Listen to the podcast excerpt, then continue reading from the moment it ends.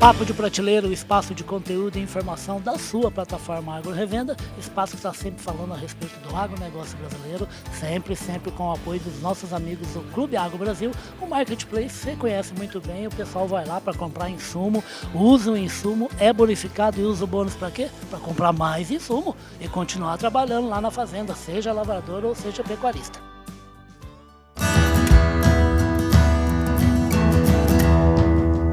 Podcast Papo de Prateleira. A gente está aqui de novo, aqui ó, segundo dia de mais um parceiro nosso da plataforma AgroRevenda, do Grupo Public, do programa Fala Carlão, que é o Super Scott Consultoria, consultoria maravilhosa, né? Que está promovendo um encontro aqui de tecnologia em pastagens, né? Para se produzir comida de qualidade cada vez melhor para o gado brasileiro. E não tem jeito de falar de gado brasileiro sem falar de uma ação que eu sou apaixonado, que é o quê? Que é pôr o pé na estrada para saber com exatidão e olhar e quantificar como que está o negócio que a gente gosta gosta muito de falar da boca para fora, que é o Confina Brasil, um tremendo de um rally de informação e tecnologia em primeiro lugar. Eu estou aqui com as duas comandantes aqui desse rally, ó, que vai falar tudo para vocês de que, que passeio bacana eles fazem pelas fazendas pecuárias brasileiras. Eu estou com a Jaine Costa. Tudo bem, Jaine? Bem-vinda aqui ao Papo Prateleira. Tá certo. Muito obrigada pela experiência e pela presença de vocês no nosso evento. Sempre bom falar com vocês.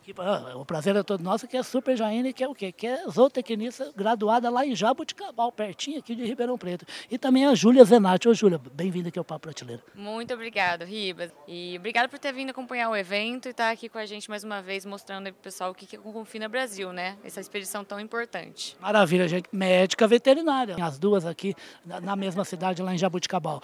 Confina Brasil, quando é que começou? Em que ano que está? Nós estamos hoje na quarta edição do Confina Brasil, ano que vem vai ser nossa edição de cinco anos. Então ele começou lá em 2020, né? E hoje a gente está aí fazendo mais uma vez essa expedição, uma pesquisa expedicionária da Scott Consultoria, que visa justamente, foi como o Ribas bem disse aqui, mapear confinamentos e semi-confinamentos, que a gente fala que é o sistema intensivo de produção de carne bovina em todo o território brasileiro. Então a gente já passou aí por mais de 16 estados, mais o Distrito Federal, né? Estamos aí seguindo rota esse ano mais uma vez, já passamos aí por 14 estados. Maravilha um monte de lugar, né? É bastante lugar. E fala uma coisa, e o gado confinado aqui no Brasil? Tanto confinado de maneira bem intensiva mesmo, trancafiado, como também o semi-confinamento que usa lá o pasto. É, é um pessoal já profissional, um pessoal que trabalha, com, trabalha bem?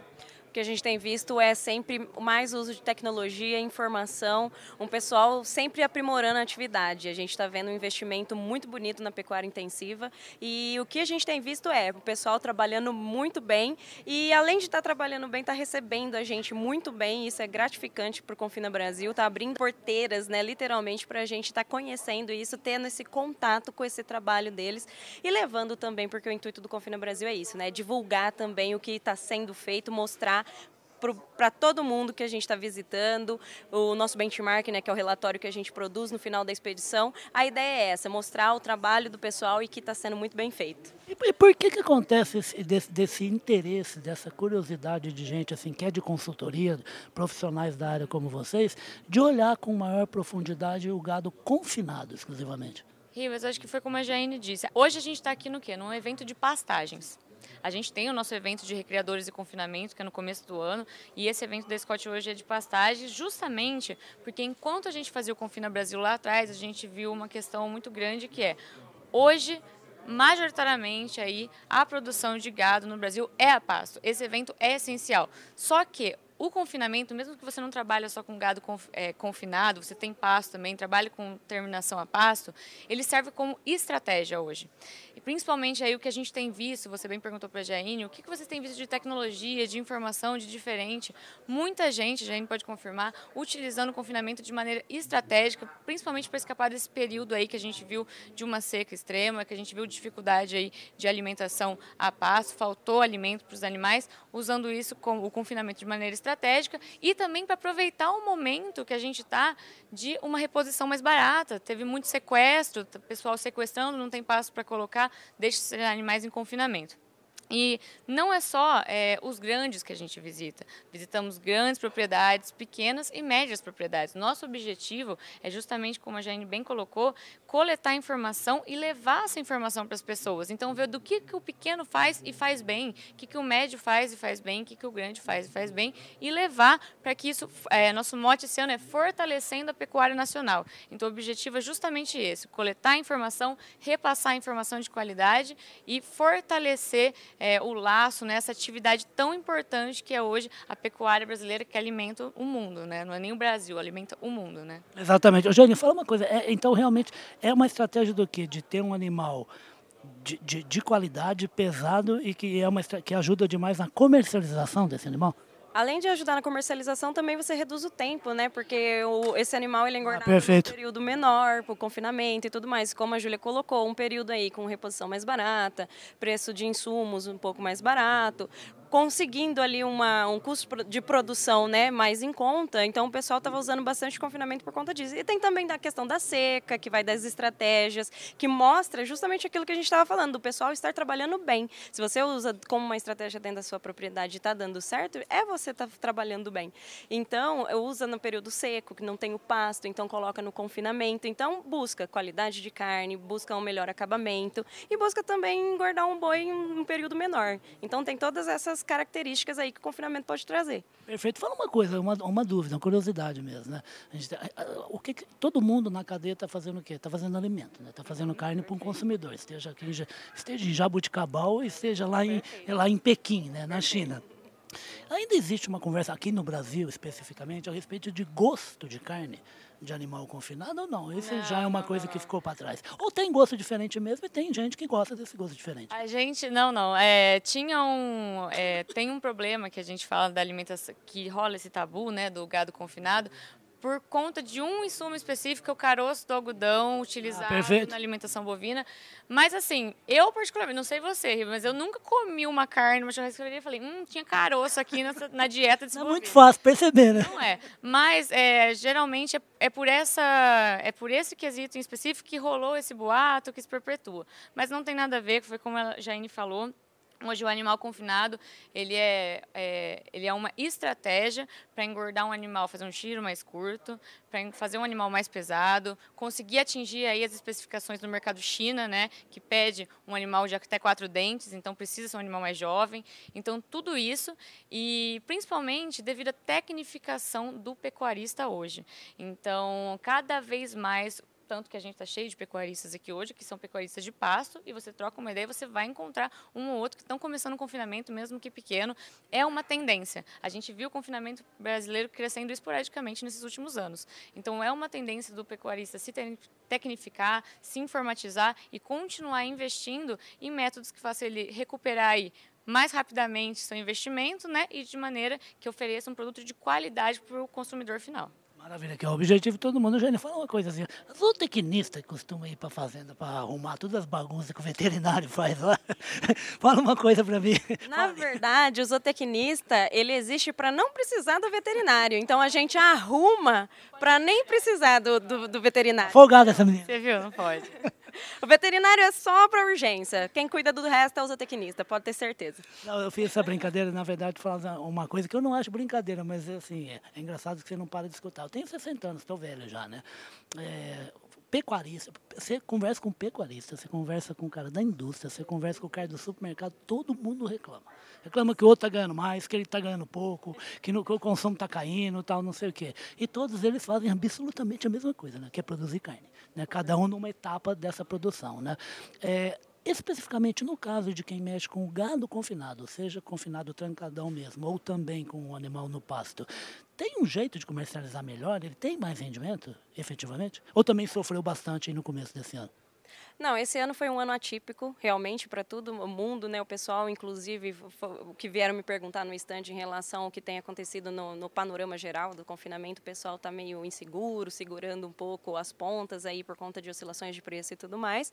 Mas o acabamento, acredita-se, tanto pela parte de você entregar um animal mais pesado, em menos tempo e tudo mais, e, e também você entrega um acabamento melhor. Como a Júlia estava citando, por exemplo, mercados específicos. A gente viu muito isso no, no, no Confina Brasil Brasil nas rodadas. Mercados específicos, raças específicas para entregar essa qualidade de carne e essa exigência da, da indústria frigorífica, das parcerias com marcas de carne e tudo mais. Então, o confinamento ele também facilita isso para a entrega desse, desse acabamento, dessa capa de gordura, de mercados específicos, digamos assim, nichos, né? Podemos dizer. É, é, é, é, a, é, a, garantia de que o cara que está comprando ele vai ter aquilo que ele precisa, que ele quer, que o consumidor que compra dele quer, né? Não, nem ele, né? É, é, uma opção. A gente viu durante o Confina Brasil muito disso. Então, igual você falou, da cadeia completa. Tem confinamentos é, que são parte de uma operação muito maior. A gente visitou é, propriedades em que tinha o confinamento, tem a indústria, né, que é o frigorífico, tem também a parte de boutique, tem a parte de varejo, de mercado. Então, existem é, é, propriedades hoje que fazem a cadeia completa. Mas eu acho que a resposta para essa pergunta sua é marketing, Ribas. Marketing. Eu sou veterinária, igual a Jane falou, mas eu sou marqueteira, né? Eu formei em veterinária. Sem trombone, hoje, nada feito. Hoje eu trabalho com marketing. E, e é uma coisa que a gente sempre bate, inclusive, é, a Associação Brasileira de Carne Angus é patrocinadora do Confina Brasil. E a Ana Doralina, uma querida, um beijo para a Ana aí, que sempre está com a gente, ela bateu muito numa tecla, até no evento de recreadores e confinamento da Scott Consultoria, que é o marketing da carne brasileira. Então, assim, a gente faz um trabalho muito bem feito. A gente entrega um produto de extrema qualidade. A gente faz isso de maneira sustentável. É, muitas fazendas hoje não só são carbono neutro, como são é, carbono negativo, já conseguem vender créditos de carbono quando essa tecnologia de mensuração começar a chegar a campo aí. Então, a gente faz um trabalho muito bem feito e que precisa ser divulgado para que isso seja refletido no valor da nossa carne. Claro. Para que o mercado, não só nacional, mas internacional, enxergue nossa carne como o, com o devido valor que ela tem hoje. Então, acho que essa é a missão principal e a gente busca muito isso durante o Confina. Então, mostrar a qualidade dos animais, mostrar como está sendo bem feito, a é, integralidade entre lavoura, pecuária, também a questão do bem-estar animal, que é um pilar do Confina Brasil. Hoje, muito difícil a gente no confinamento que está usando é, choque na hora de fazer o manejo, na hora de embarcar, desembarcar. Então, assim, e uma imagenzinha, né, dá uma não, complicada não, geral, é, né? O marketing negativo, é exatamente. A gente faz esse evento, dura o ano inteiro com o Fina Brasil, só de viagem, né, de expedição, a gente fica de quatro a cinco meses em rota e todo dia postando, e vai vídeo, mostrando tudo que tem de melhor. Aí uma imagem negativa a mídia pega e transforma aquilo em algo gigantesco. Então, nosso objetivo aqui, nossa missão, nossa, dos nossos patrocinadores que estão com a gente, é de levar uma mensagem positiva. E não falo nem mensagem positiva, a mensagem realista. Claro. O que é a realidade. Trabalho eh, concreto, né? Perfeito. O que é a realidade? A gente, o, o Confina Brasil documenta. A gente não inventa, a gente documenta. Então, tudo que vocês veem lá é o que é a pecuária brasileira, que é uma pecuária de extrema qualidade que a gente quer continuar aí passando e mostrando para todo mundo daqui, de fora, para quem está assistindo o Rivas aí falando com a gente. também, também. Esses loucos que assistem o Rivas. Não, gente, mas isso é tão verdade que eu vou ah, até dar um exemplo, que é um exemplo bacana. Eu trabalhei um certo tempo em publicações envolvendo a carne suína, né? Numa época que a carne suína patinava demais, mal vendendo 13 quilos por habitante ao ano. Né? Num ano, aliás, que a carne bovina, a carne bovina era mais vendida que a carne de frango. Vendia tipo 41, 42 quilos por, por habitante ao ano. O frango ainda não tinha chegado nesse patamar tinha reclamação de todo mundo da cadeia, falando assim, pô, mas nós vamos de novo gastar dinheiro com o marketing, não sei o quê. A, a, a, a coordenadora lá, ela, a Lívia, falava assim, vai até morrer e o seu filho vai ter que gastar dinheiro com marketing, seu neto vai ter que gastar dinheiro com marketing. Esse exemplo, a carne suína, por que, que eu estou falando dela? Porque hoje eles passaram esse ano pela primeira vez de 20 quilos por habitante ao ano, um número que eles nunca tinham alcançado. E grande parte disso não é por causa de pandemia, não. Grande parte disso é por causa de muito marketing, muita promoção com o supermercado e tudo mais. É um trabalho que não tem fim, né? Assim como não tem fim a tecnologia na fazenda, né? Não, com certeza. E tudo que a Júlia falou é uma, coisa óbvia, que nem você acabou de perguntar sobre a entrega. A entrega tem, só que precisa mostrar, precisa falar. O óbvio precisa ser dito. Exatamente. Sim, ela está sendo entregue, a gente precisa fazer esse marketing. E a questão da tecnologia é uma coisa também que a gente não tem mais para onde correr. Ela é muito rápida e a gente tem que se adaptar e ela está em todos os lugares. Ela está em todas as partes da cadeia. E o mundo nosso hoje, ele é muito tecnológico, ele é muito rápido e a informação é muito rápida. Então, todo mundo quer tudo na hora e para já. Que nem eu estava até usando um exemplo, um stories no Instagram, o que, que ele faz? Ele dura 24 horas apenas. E Aquele negocinho me deixa doido, viu? ele ele dura 24 horas. Eu achar o negocinho que eu fiz, ele dá um trabalho danado. Então as pessoas, ela está indo tudo muito rápido. E no, no confinamento, na pecuária, no agro, ela está entrando assim de uma maneira estrondosa. E uma coisa bacana que a gente viu no Confinar Brasil é o pessoal da agricultura vindo para a pecuária e Legal, trazendo né? essa parte tecnológica, essa visão também, tanto da gestão, aplicação de tecnologia e Uma tudo. rotina para ele já há algum tempo. né? Exato, que é uma coisa que já acontece há mais tempo, trazendo isso para a pecuária. Então está mudando um pouco a visão do pecuarista também. O agricultor que está vindo para a pecuária está introduzindo cada vez mais essa questão da tecnologia dentro da pecuária. E isso está gerando assim uma revolução, acredito eu. E o que a gente tem visto também, que tem demonstrado isso, essa mudança de pensamento e e não adianta, né? Tecnologia, sustentabilidade, essas coisas é, já é a realidade. É o que a gente vai viver, já está vivendo, não tem como voltar para trás. Tem 8 bilhões de cérebros nesse planeta e nenhum pensa igualzinho o outro. Não adianta você acordar com, essa, com esse sonho que você não vai conseguir. E tudo muda sem parar. Eu lembro engraçado do médico que eu comecei a ficar ruim de circulação, essas coisas, tá meio. Circulação não, de respiração, tá meio preocupado achando que fosse uma alergia, mas nunca tive, né? Cheguei pro médico, ele fez uns exames, não sei o que, ele falou assim, é alergia. Eu falei, mas eu nunca tive alergia. Ele falou assim, agora tem, agora tem. Gente, é o seguinte, deixa eu pedir aqui, ó, pra super para Super Jaine, que está aqui ao ladinho desse negócio, que eu achei. Três coisas que eu achei muito legais aqui para a gente acabar, que eu estou tomando muito tempo, elas têm que trabalhar, atender gente lá. Ó, olha que coisa mais linda. Para que, que fizeram isso aqui, esse registro aqui do Eu Sou Confina? Para quem que vocês dão isso? Esse daqui é o que a gente deixa em toda a propriedade que a gente visita, como uma lembrança, né, que o Confina Brasil passou por ali e que eles participaram. E, inclusive, a gente tem esse painel aqui, que a ideia Opa, é deixa eu ver aqui, o Douglas me corrige se eu tiver posicionado errado aqui. Vamos, Marcamos com a marca da fazenda no couro e deixamos a placa para eles como uma lembrança. E trazemos também um exemplar para a gente para estar aqui nos nossos eventos e também para deixar marcado para nós, né? Que é o que a gente gosta de falar, é literalmente marcamos a visita do Confina Brasil nas propriedades. que legal. Quantas são mesmo no total visitadas desde a primeira viagemzinha que o Confina fez?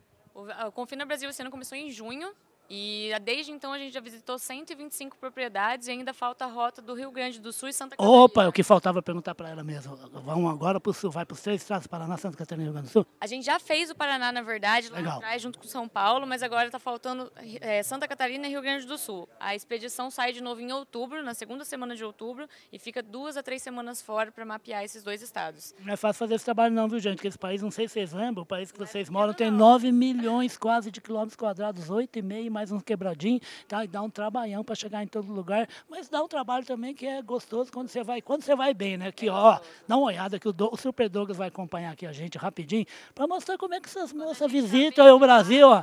Elas se sujam com uma coisa, cansam pra caramba, dormem super pouco, mas viaja bem, né? Esse aqui, é, esse aqui é o carrão que leva todo mundo. Pode mostrar direitinho, Douglas.